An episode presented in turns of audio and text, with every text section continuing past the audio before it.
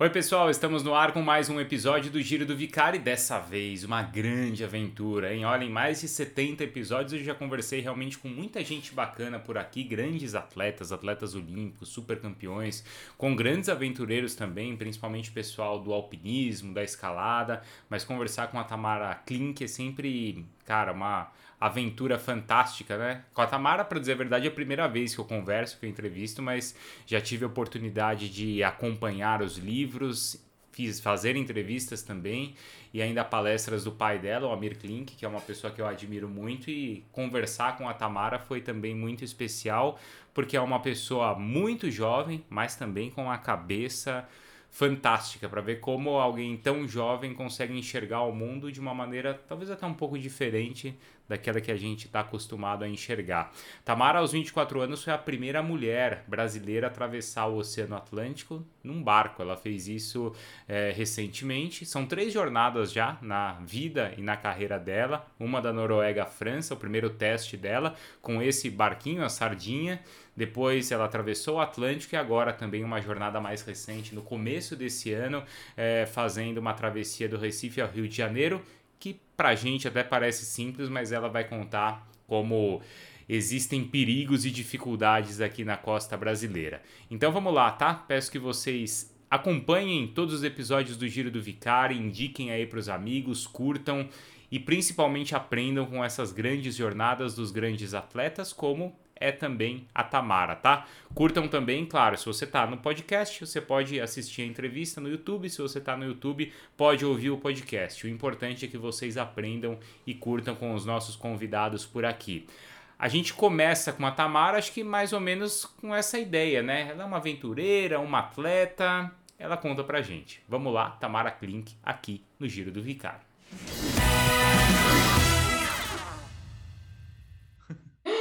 Acho que sim, né? É bastante física, é um esporte mecânico, né? A, a vela. É, e acho que é o esporte mais longo, onde a gente pode praticar por mais tempo, a gente habita praticando ele, né? Eu, eu acordo e, inclusive, durmo é, navegando, é, e, inclusive, o sono é bastante esportivo. A gente pode uhum. falar disso até nessa conversa. Muito obrigada, Bruno. Valeu, não, obrigado a você, mas acho que mais não é só uma atleta, mas é uma aventureira, né? Não deixa de ser também. Acho que eu já conversei com grandes é, alpinistas, escaladoras e escaladores, acho que talvez tenha um pouco dessa relação, assim, do que você faz com eles.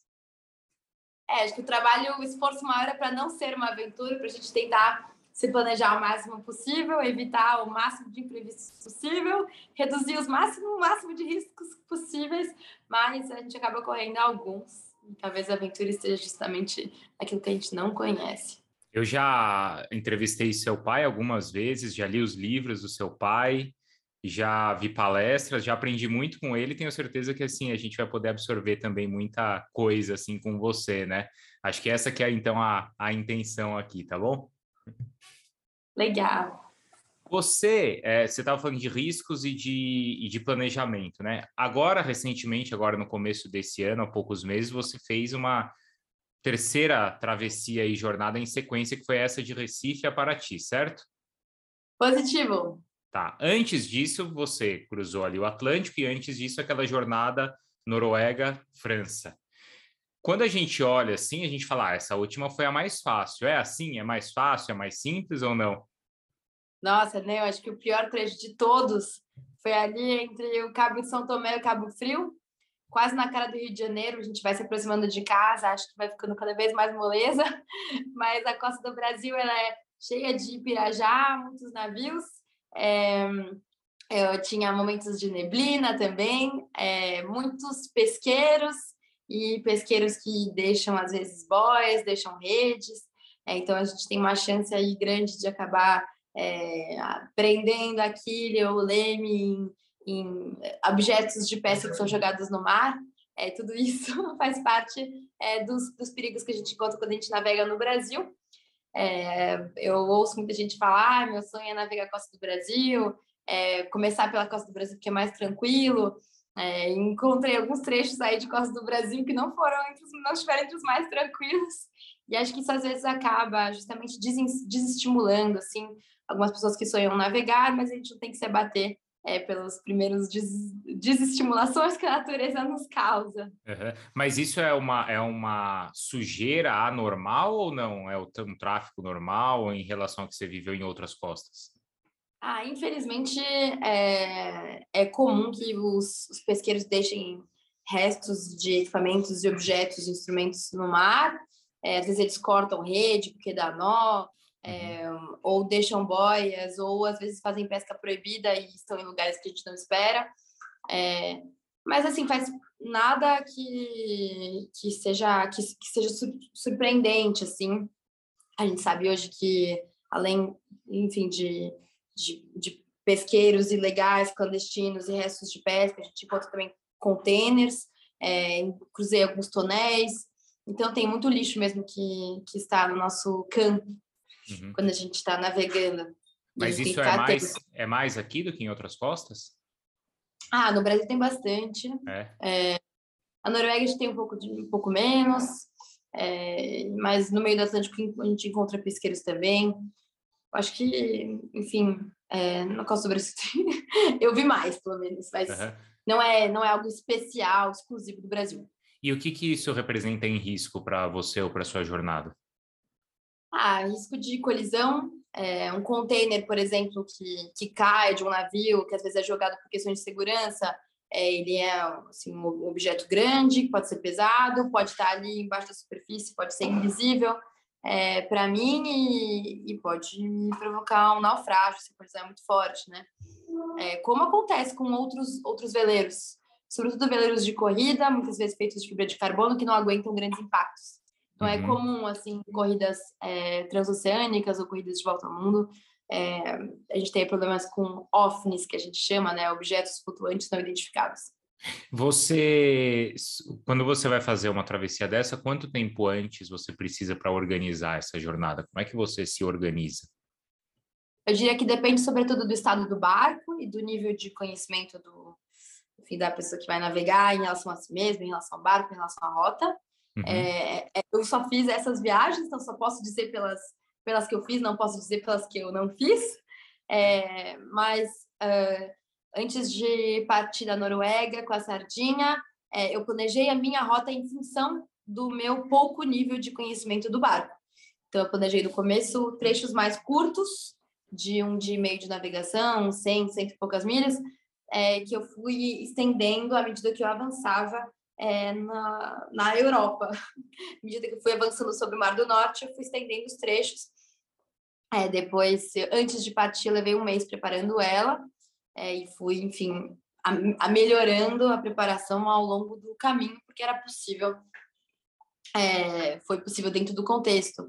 Para atravessar o Atlântico, eu fiquei uns dois meses preparando, é, fiz uma preparação um pouco maior e para as próximas viagens que eu ficar bem mais tempo preparando é. o barco, porque enfim, pode, vão envolver mais, riscos maiores. É, Mas meu pai planeja anos uma viagem, minha mãe também anos. E você então, é uma então pessoa organizada?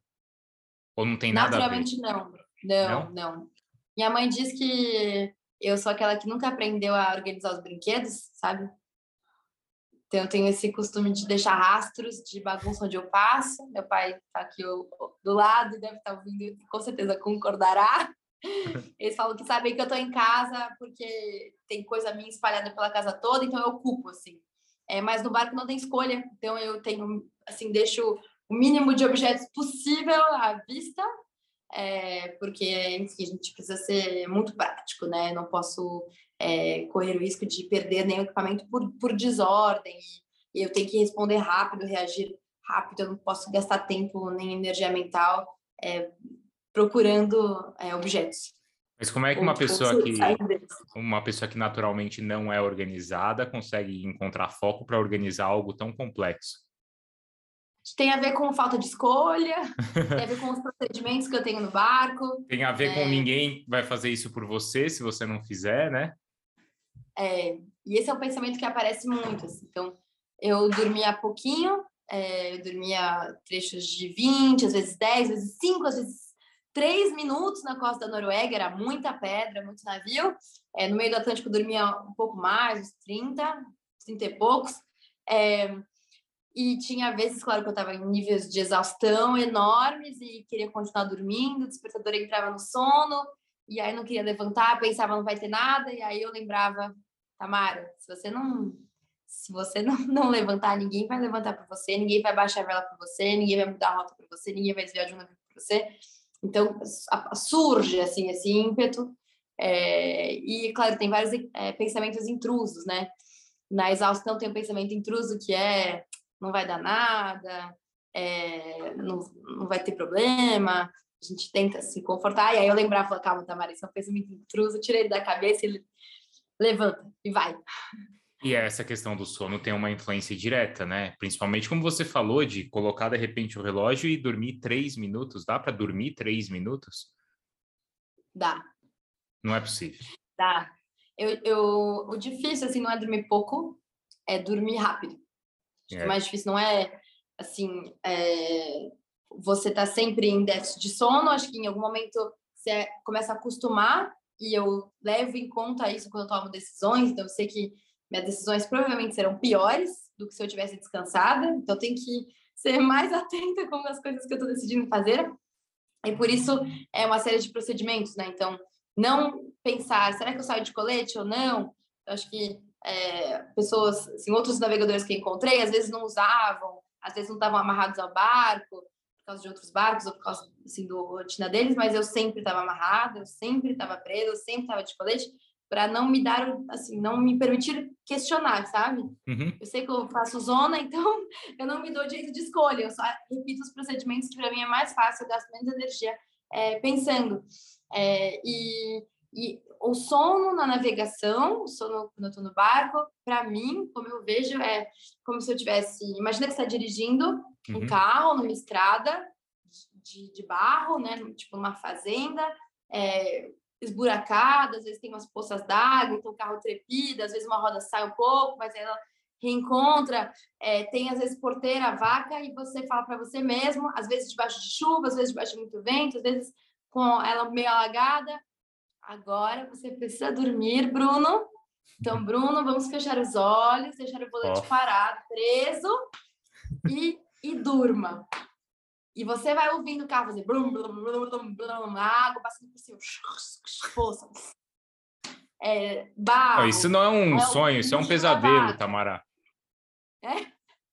Mas tem que dormir, porque senão você não aguenta passar dias, semanas assim. É, se não te vence, né? E você também acho que em um, algum momento nem pensa que não é uma opção não fazer isso, porque você está tão cansada, né? Imagina que não é uma opção, né? é, às vezes eu estava tão exausta que eu não dormia. Porque você aprende também a conhecer um pouco melhor o seu ciclo do sono. Uhum. E eu, assim, eu na, na França, é, meus colegas eram todos da. Fiz a, a faculdade de arquitetura naval, meus uhum. colegas eram todos da corrida, que é muito comum na França. E aí eu ia trocando com eles, assim, informações é, e, e, conversando sobre métodos e tudo mais. Então, é, a gente foi entendendo, assim, sobre o ciclo do sono, é, sobre as fases e e às vezes em alguns níveis de exaustão máxima eu buscava pular a exaustão máxima para chegar num lugar posição que eu tinha um pouco menos de sono só para não correr o risco de não acordar e isso então, a gente faz uns jogos assim uhum. é, com, com a gente mesmo não mas isso daí às vezes às vezes a gente tá assim nossa eu tô com muita fome tô com muita fome às vezes a gente fala assim nossa eu tô com tanta fome que até passou o sono, é. às vezes, é meio que mais ou menos isso, né? Claro, eu tô com sono, tô com sono, de repente você já larga assim, porque é, isso acontece? Acontece, é, acontece. E, a, Tem momentos gente... em que é melhor não dormir. É, mas não façam em casa. Assim, eu fiz isso porque eu estava realmente no meio do mar, esse era o meu desafio, me preparei para isso. Claro. Mas não tentem eu, seria uma loucura é, eu, eu, fazer isso em terra e pegar a estrada, dirigir, claro. é, responder e-mail, jamais, jamais. Não, isso é uma. Você fez isso porque era uma questão de sobrevivência acima de tudo, né? É, dentro de um projeto onde me preparei para isso. Uhum. O, é. Mas você treinou isso antes ou você só imaginou que você ia enfrentar essa situação? Eu treinei isso navegando em dupla Tá. Com navegadores, enfim, barcos de corrida. Uhum. É, mas é claro que na vida real é sempre diferente do que no treinamento, né? E aí eu fui ajustando isso é, nessa que foi, acho que minha primeira escola, que foi a costa da Noruega. Era muita pedra é, e eu fazia trechos de um dia e meio. Então, para mim, assim, era um, era um trecho onde eu me, me eu tinha que ficava cansada, eu dormia, só que eu sabia que se, eu, se os riscos eram elevados demais e caso eu não conseguisse dormir, caso fosse impossível, eu tinha a opção de, de parar Sim. e dormir. Então eu ia treinando, assim, eu ia me testando e foi muito importante isso para mim. Quando o seu pai fez a viagem, ou uma das, né, principalmente ali os 100 dias entre céu e mar, tudo era muito calculado, né? Até o quanto de água ele levou para fazer a travessia. E não é que ele pode levar de sobra, porque se ele leva sobrando, ele carrega mais peso, né? E também não pode levar menos, porque, obviamente, ele, ele não ia passar sede, né? Você precisou calcular esse tipo de coisa, de alimentação, de água? Isso também é calculado? Eu precisei calcular, mas o peso da água não tinha um impacto significativo no, na minha viagem por causa do meu barco. Meu barco o seu barco era maior, não era um barco a remo, né? Nossa, não era remo. Não, eu, não, eu fico em choque fez essa viagem. Quando a gente vê o IAT, tá na casa do meu pai em Paraty, é realmente muito impressionante que ele levou esse barco e aí, os espaços dos lugares. Se alguém já teve a oportunidade de ver o IAT em alguma exposição, se alguém já visitou o Museu do Mar em São Francisco do Sul, o barco está lá. É, no meu barco, meu barco é um barco de 3 toneladas, né? E, o barco do meu pai, quanto tinha, pai, ia ter? É, 300 quilos. 300 quilos. Um pouquinho mais é, Um barco, é, um barco de 300 quilos, num barco de 300 quilos, 100, 100 quilos de água, ou 200, 150, começa a fazer diferença. Claro. Mas no meu que tinha 3 toneladas e pouco, não fazia, é, não era, não fazia diferença significativa, assim. É, mas eu também não podia levar água demais. Então, uhum. é, não podia encher o barco de água, até porque não faz sentido. Então, eu levei o quanto fazia é, sentido. E, e, e, enfim, eu organizava ela, eu organizava meu consumo. E a, e a alimentação eu... também, né? Sim, sim. Aí é um, é... é um problema organizar a alimentação? Você está sempre comendo a mesma coisa? Eu vi que você curtia porque podia comer um arroz no café da manhã, podia comer aveia no, no jantar, né? Como é que foi isso? É, não, admito que na primeira viagem, que foi Mar do Norte, eu não tinha consciência nutricional nenhuma. Então eu, enfim, fiz compras como se eu tivesse no meu apartamento é, e levando em conta que eu não tinha geladeira, então assim coisas não perecíveis ou em conserva. É, mas depois da viagem eu tive problemas de anemia é, e, e, falta de perda de alguns nutrientes importantes. Então, eu senti que isso é, dificultou, assim, a minha alimentação, às vezes, é, dificultava meu sono, a qualidade do meu sono, uhum. ou é, as minhas respostas é, físicas para algumas demandas. E na, na travessia do Atlântico, eu tive a ajuda de uma nutricionista, a Isabela, a Isadora Bertoli, que me ajudou a organizar todas todos os cardápios. A gente organizou cardápios para calmaria, cardápios para tempestade, cardápios é, para vento a favor, é, para poder equilibrar melhor os nutrientes e eu aprendi melhor o que comer antes de dormir ou não, até uhum. porque meu sono não era sempre no mesmo horário, então tudo isso eu tinha que levar em conta e, e foi melhor. É, na, nas jornadas do seu pai, de muita coisa que eu já li, eu aprendi assim muitas coisas legais, né? Uma é você também estar tá preparada para o que vai dar errado, né? Então ele conta, por exemplo, que preparando o barco para atravessar a remo, ele tava, ficou estudando ali. Você sabe da história melhor que eu, né? Como não fazer o barco virar. Até que alguém falou assim: não, estuda, ele vai virar, estuda como desvira, né?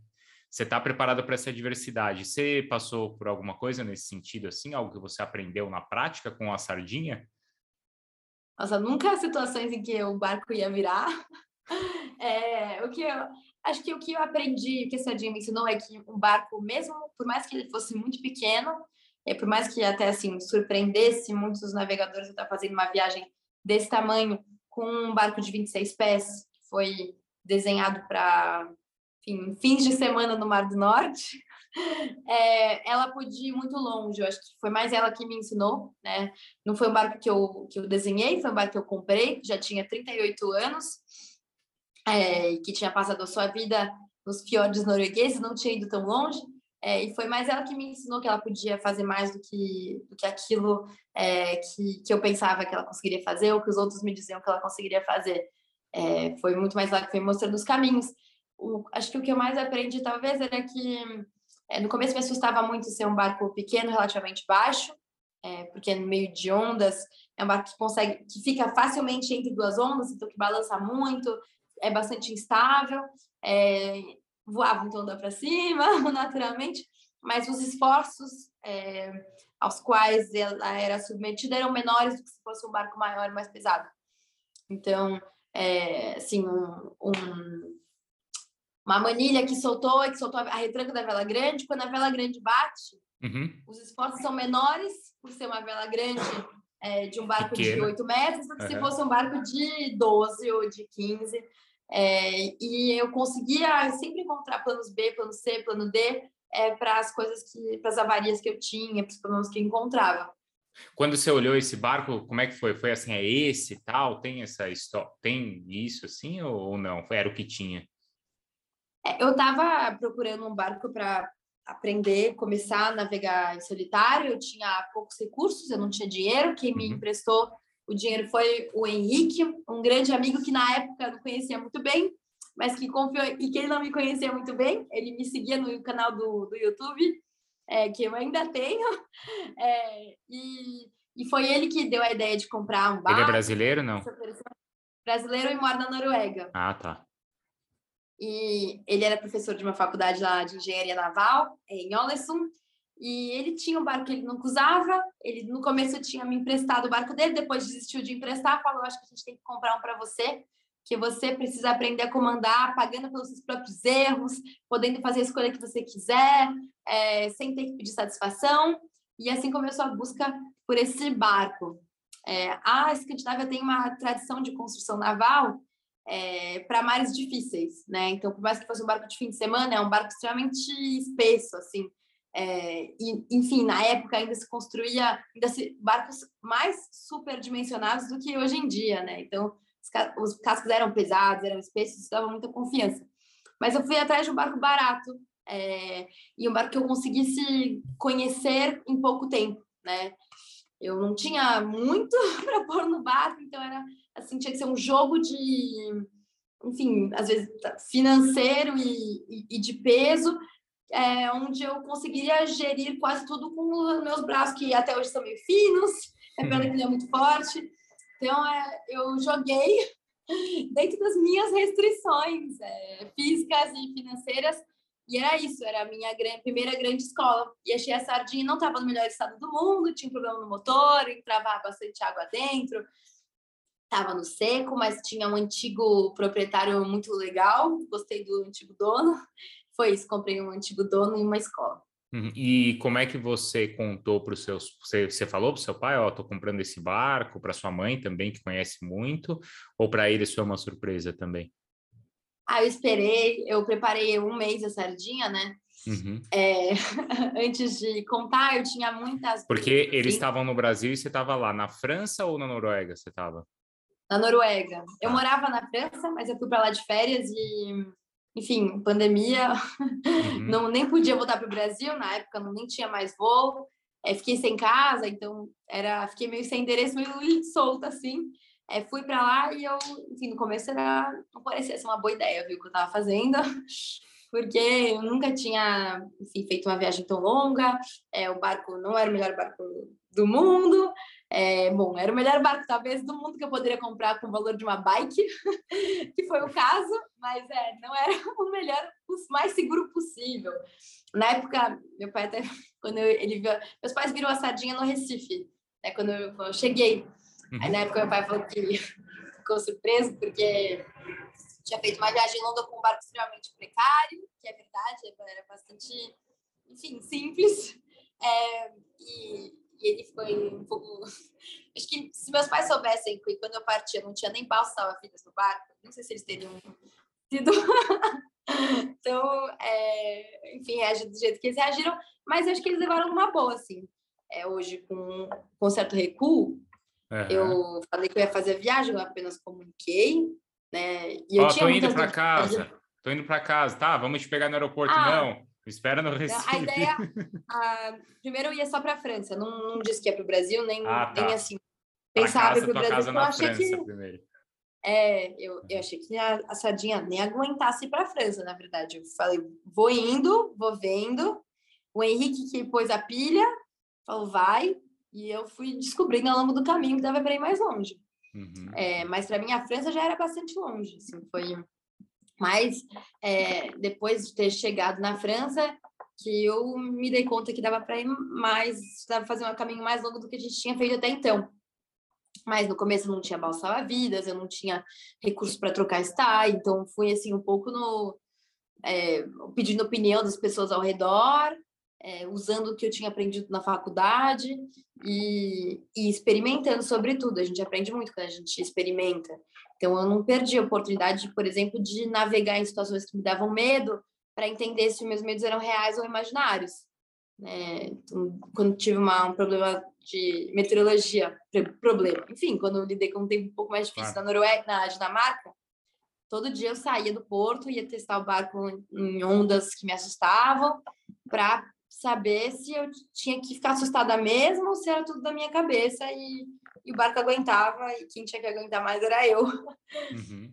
Então eu fui testando assim o barco nas situações que eu, que eu pude. E o quanto você errou nesses testes? Ó, oh, isso aqui não dá. Isso aqui não. Muito. É. É muito. É. Acho que é, assim, os meus maiores medos, no começo da viagem, meus maiores medos eram ligados a onda, mar, é, pedra, sono. No fim da viagem, acho que meus maiores medos eram ligados à parte elétrica, assim. É, se eu tiver um problema numa pane elétrica, se entrar uma onda e afogar minhas baterias, se eu tiver, se eu pegar um raio e queimar meus equipamentos eletrônicos, como é que eu vou fazer? Uhum. Era é. mais isso, assim, é, era muito, meus, meus, minhas preocupações eram muito mais é, técnicas e, e, concretas do que é, abstratas, é, imaginações. Uhum. Em uma das viagens, e uma, em um dos aprendizados aí também, né, do seu pai, ele conta que quando foi, se não me engano, não lembro se era para a Antártida, e em determinada manhã ele acordou e a, o, a vela, assim, tava como se fosse uma cortina de gelo, assim, e ele ia tirar uma foto, ele falou assim, ah, não, amanhã eu, eu tiro, porque dava um efeito, assim, legal, e falou, pô, é o primeiro dia que eu tô aqui, isso aqui eu vou ter a viagem inteira. E nunca mais ele viu aquela cena. Ele fala assim para não perder assim esse tipo de oportunidade quando né, tá na sua frente. Você viveu alguma coisa assim parecida? Acho que em uma outra escala, fazer essa viagem foi uma oportunidade que, que eu não deixei passar. Fico pensando é, quantas vezes a gente não tem boas ideias com os nossos amigos que a gente encontra em festa, bar, restaurante, a gente fala, devia fazer aquilo, devia fazer aquele projeto, devia fazer aquela viagem, é, a gente devia se encontrar a gente não se encontra, a gente não faz a viagem, a gente não faz o projeto, a gente não tenta. É, vou me inscrever não sei o que, não se inscreve. Né? Então, acho que são, são milhões de oportunidades assim que a gente deixa, é, às vezes, passar batido. É, e fazer a viagem poderia ter terminado só numa conversa de, de bar, que foi assim que ela nasceu. Né? Foi assim que nasceu a ideia de de comprar um barco, a ideia de partir de Olesund, a ideia é de até de seguir em frente até o Brasil. É, e, e eu, enfim, pelo menos essas eu não, não deixei passar. Mas tiveram outras, com certeza, assim, tiveram várias vários lugares onde por onde eu passei, onde eu gostaria de ter ficado um pouco mais. E aí tem aquela dúvida da tentação, né? Uhum. É, às vezes é tentador a gente continuar num lugar onde a gente se sente bem, onde a gente encontra pessoas queridas, onde a gente está num, onde faz sol e a gente está a gente está feliz e tem um papo bom e, e, e as coisas parecem e, e, e, dá vontade, sobretudo quando a gente passa muito tempo, enfim, é, longe de, da terra, é, onde o nosso rastro apaga depois da nossa passagem, né, a espuma do barco ela desaparece, é, de estar num lugar onde a gente pode sabe que a gente pode plantar uma semente e esperar ela crescer, regar e depois colher um fruto. No mar, não, não, a gente nunca vai colher muito fruto assim do lugar, uma semente que a gente plantou, né, literalmente. É, mas, mas enfim, é, eu tava, eu tava minha, meu, minha viagem era maior, minha travesseira maior do que só aquela escala e eu renunciei algumas vezes é, à permanência para poder seguir em frente e concluir o projeto. Uhum. Você, é, nessa jornada toda, por que sozinha? Não dá para ter feito com outras que... pessoas?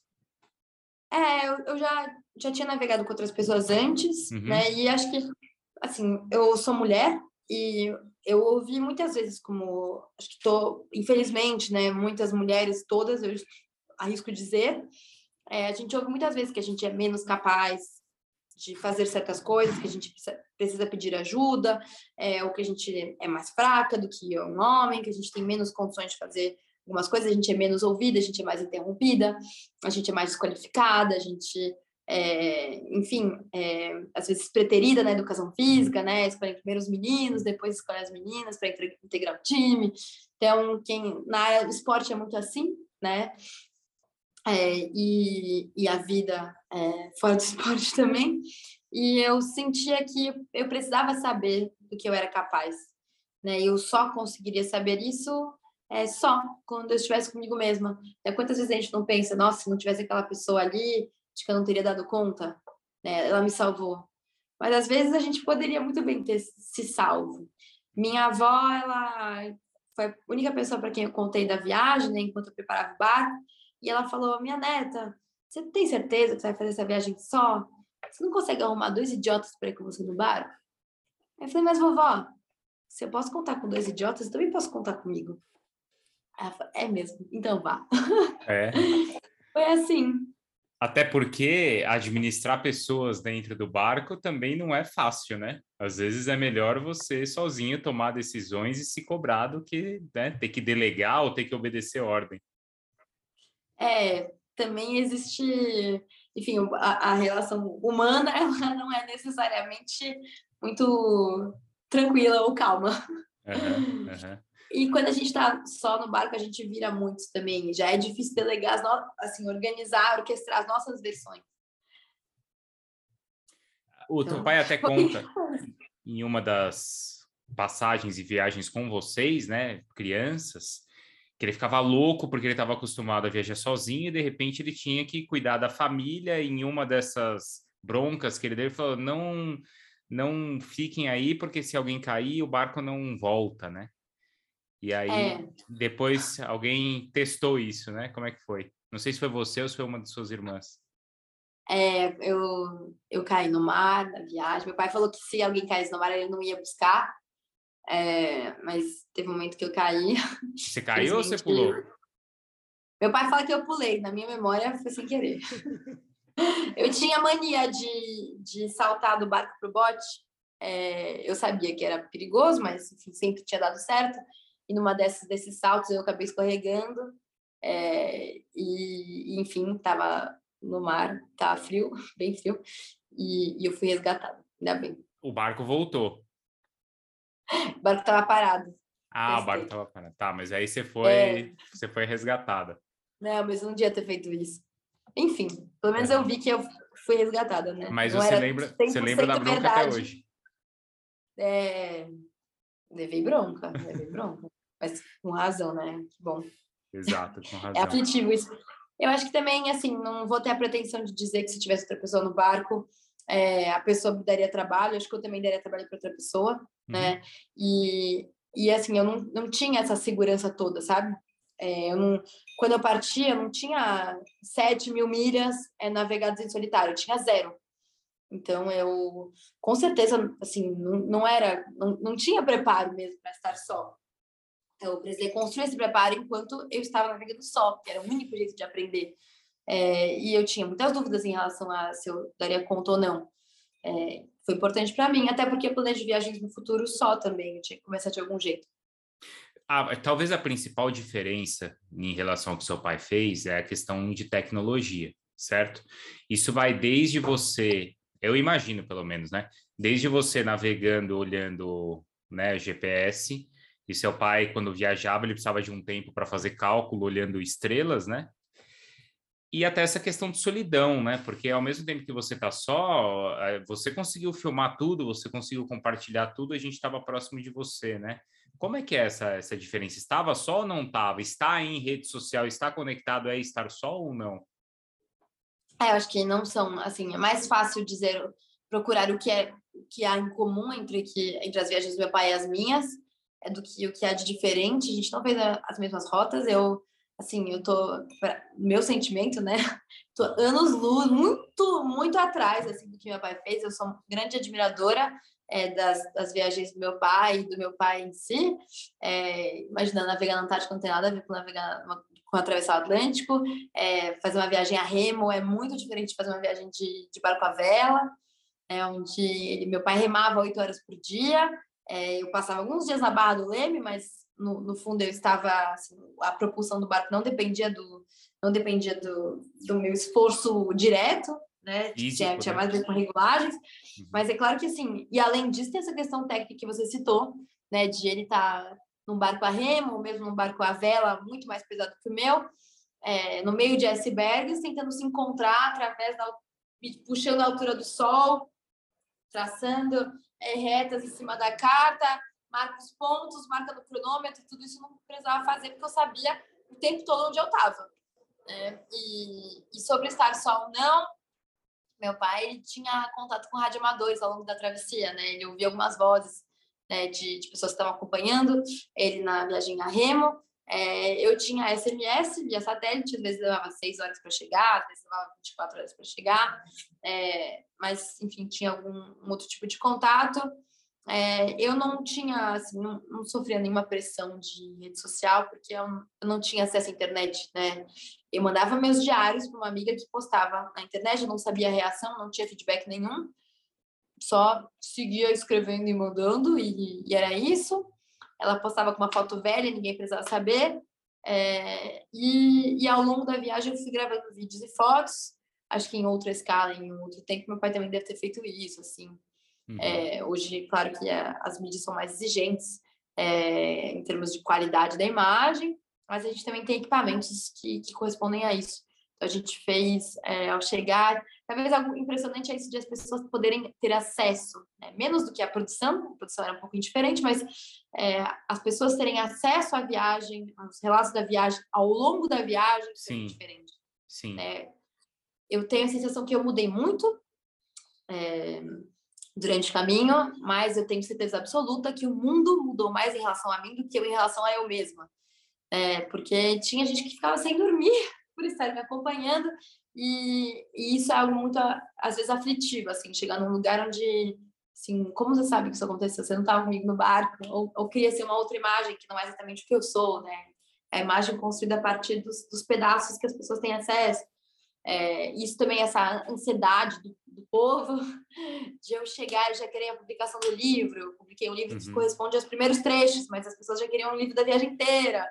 É, eu, public... eu chegar e, enfim, já ter que lançar documentário, por sinal está, já está no ar, o documentário da viagem na Globoplay, que podem assistir.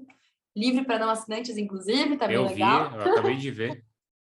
ah, legal. é, isso é muito, é, acho que é muito, sabe? Tem, é, é, é rápido demais. É muito é imediato, né? Porque teu pai, sei lá, fez a viagem, eu não sei quanto tempo depois exatamente ele lançou o livro, né? mais de um ano depois, né? Então, mas as pessoas queriam o seu, né? Queriam participar imediatamente, né? Queriam viver com você, né? em tempo real, tudo em tempo real. Uhum. Assim, sou muito grata por não ter tido internet no barco, não pretendo ter nas futuras. É, acho que foi um, um, bom, assim, um bom jogo aí que a gente criou, mas também surge da limitação. Eu não tinha dinheiro, eu não tinha meios assim uhum. técnicos e, e, nem tinha tempo disponível na viagem de, de estar online, né? Então, mas quando eu... você está aqui, assim, você é muito ligada a isso ou não? Acho que sim, é, acho que eu faço enfim, um pouco parte da minha geração nesse sentido. É, eu estou muitas vezes na internet, procuro me policiar estar o mínimo possível, mas que como todos nós devemos é, estar nesse momento. É, é. Mas, enfim, procuro ter momentos fora também. Uhum. Porque seu pai é um cara muito desprendido, né? Até desde coisas materiais, né? Até acho que esse tipo de não sei se posso falar vaidade, né? Mas eu lembro que quando eu fiz, trabalhava no SBT e fiz uma entrevista com seu pai, ele até brincou e falou assim: ah, se vocês forem ver, o cinto ou o tênis que ele estava usando na época era o mesmo de uma entrevista que ele tinha dado para o Jô lá, não sei, né, há 20 anos ou 30 anos, né? E ele é fala, não vou deixar... Isso é o mesmo, não é? É o cinto, não é? É. É, a fivela do cinto é a mesma Isso. que meu pai tinha, comprou quando ele tinha 15 anos a chave, chaveiro, o chaveiro é o mesmo, desde aquela época que ele fez com as próprias mãos com a ajuda de um tio. é assim, ele tem esses objetos eternos. Assim. E ele fala, não vou deixar nada para ninguém também, cada um que se vire, né? Você é assim? Ah, eu procuro ter o mínimo de, de coisas possível, porque as coisas que a gente tem nos, nos tem, né? É verdade. Então, Você ficar presa a elas, a, né? É, mesmo a sardinha, assim, muita gente pergunta o que você vai fazer com a sardinha, e agora? É, né, qual o próximo viagem da sardinha? Assim, acho que eu, eu fiz arquitetura, né? Eu, eu aprendi a conceber objetos para programas. E acho que a gente não pode ficar apegado aos objetos. Né? Os objetos devem servir aos nossos programas. É, e, e, a partir do momento que a gente se apegar ao objeto mais do que ao programa, a gente é, deixa de lado o nosso programa, a gente deixa de lado a nossa liberdade também de fazer o que, o que faz sentido. Eu gostaria que essa dia continuasse navegando, mas eu não, não, não quero que, que ela me prenda também, né? Você quer continuar navegando, quer dizer, você quer escolher as suas jornadas, não as jornadas que o seu barco consegue suportar, né? Talvez seja mais ou menos isso. É, e acho que isso é algo assim, até uma, não, é, não é um pensamento só meu, eu sinto que é um pensamento mais da nossa geração, né? De estar menos é, apegado à coisa do que ao que a gente pode fazer, né? Com, com a coisa ou sem a coisa. Né? Ter menos, é, acho que é, talvez menos o sonho de ter o carro do que o de poder se deslocar, menos o sonho de ter a casa do que poder morar em muitos lugares, né? menos o sonho de ter o cargo na empresa do que ter a liberdade de, de escolher que horas a gente trabalha, é que nem você, trabalhando aí da sua casa, eu suponho. Isso. É, e, então, acho que é, tem essa, essa uma mentalidade, acho que é, que é bem nossa até. Sim, acho claro, que é muito... dentro de um contexto de privilégios, né, de quem pode escolher. É, é perfeito, mas eu acho que é muito de geração mesmo, né? Porque, sei lá, eu ainda sou de uma formação que vi meus pais ficando 30 anos na mesma empresa, comprando uma casa, comprando um carro, ainda carrega um pouco isso, mas uh, você já não carrega, minhas filhas já não carregam isso, já não carregam mais isso. É, eu acho que eu sou muito grata, assim, a, uhum. a chance de ter tido, tido pais que, que faziam questão de viver experiências com a gente. Então, uhum. é, de pegar um período de férias escolares e, e e entra todo mundo no carro com uma mochila e vamos ver até onde a gente vai com o carro que estava parado na nossa casa, sabe? O carro do dia a dia. Nenhum carro uhum. especial, nenhum. nenhum é, e, e conseguir fazer uma expedição é, simplesmente por estar avançando. E acho que essa, essa foi um pouco a ideia da sardinha. Né? A sardinha não era o barco ideal, era como se eu estivesse é, usando um Fusca para subir a Cordilheira dos Andes, né? muitas vezes me sentia assim, nessa, nessa situação. E, e era é, essa graça, né, de fazer muito com pouco, de é, ir longe, é, ir longe com, com poucos recursos. Esse é o desafio, né? É, e eu acho que é, é, o desafio do nosso tempo também, né? Quando a gente pensa nos, nos recursos do planeta, né? Que são cada vez mais escassos e serão cada vez mais escassos, vão continuar sendo. E a gente tem que tirar cada vez mais disso, a inteligência que, enfim, o pensamento sustentável, economia circular, ou o nome que a gente der para isso, né, o, o, pensamento do fazer muito com pouco, é, que vai, vai nos exigir o nosso tempo. Uhum. Você falou de mudança no mundo, né? É, de fato, assim, em dois anos muita coisa aconteceu, né? Não só de pandemia, mas agora a gente está vendo em tempo real também em rede social uma guerra, né? Não que outras guerras não, tiver, não aconteceram nesses últimos anos, também aconteceram, mas essa é muito forte, né, por tudo que está ligado e relacionado. Como é que você vê isso? Até porque guerra está sempre relacionada desde guerras helênicas ao mar.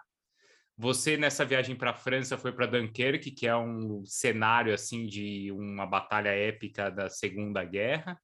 Né? Agora da tomada do mar ali é algo muito disputado nessa atual batalha que a gente está vendo. Como é que é para um velejador ver guerra e isso está ligado ao mar? É, enfim, o mar não é um lugar feito para os humanos estarem. É, então a gente está o tempo todo assim é, se buscando meios técnicos de poder estar no lugar que nos, nos é interditado por definição. Né? Então a gente está sempre pensando no simples, pensando no mínimo, e acho que tem assim isso de estar tá sempre num lugar que nos, nos força muito a, a, a usar o máximo de nós mesmos, a ir além dos nossos limites, isso, de certa maneira, convida uma certa, é, como posso dizer, empatia com o próximo. Né? A gente chega num porto, a gente não fala a língua, a gente não conhece o lugar, às vezes o barco está destruído, em mau, mau estado, e a gente quer ajudar, ou a gente é ajudado pelo próximo. Então tem isso, essa ajuda dentro de um lugar, de, dentro de um contexto de, é, que é muito duro. É, para mim é muito, é, enfim, assustador. Acho que como para qualquer é, pessoa, independente se a pessoa navega ou não, já esteve exposta a situações extremas ou não, é, conseguir compreender é, essa, essa ideia virtual de que o outro é, é destruindo o outro que, que eu vou vencer.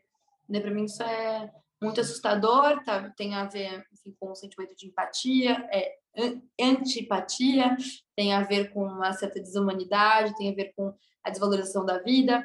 Né? Não é só essa guerra que está acontecendo, se a gente pensar no Brasil, onde acontecem guerras é, que são silenciados o tempo todo, né?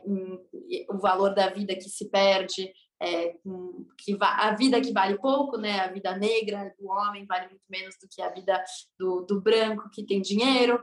É esse valor da vida que, que muda de, de peso, dependendo do contexto, dependendo da origem da pessoa. Isso é extremamente assustador. E, e eu acredito que se mais pessoas tivessem a oportunidade de estar é, no mar é, e, e ser obrigados a reconhecer aquilo que é essencial ou não, talvez a gente conseguisse dar mais valor às outras vidas é, que, que nos rodeiam. Né? Não é só a vida da nossa família que importa, é qualquer vida que existe. Precisando de ajuda e ajudando, né? É. Acho que é isso. É, qual que é a próxima jornada, Tamara? Já tem? Já pode falar?